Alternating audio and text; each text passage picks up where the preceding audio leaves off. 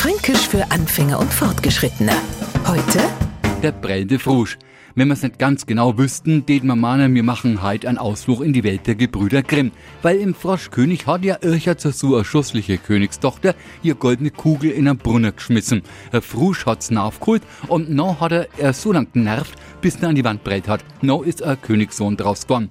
Unser fränkischer Brell Frusch, der ist einfacher gesteckt. Um den darzustellen, braucht man bloß ein wenig glatte Flächen und an Franken, den dort drauf gescheit auf die Goschen haut. Und schon kann er uns erzählen, dass er da gelegen ist, wie ein Brell der Frusch. Das wollen wir jetzt kaum vormachen, denn liegt ein Franke wie ein Brell der Frusch am Boden, noch hat er einen äußerst schmerzhaften Sturz hinter sich. Fränkisch für Anfänger und Fortgeschrittene. Morgen früh eine neue Folge. Und alle Folgen als Podcast auf podu.de.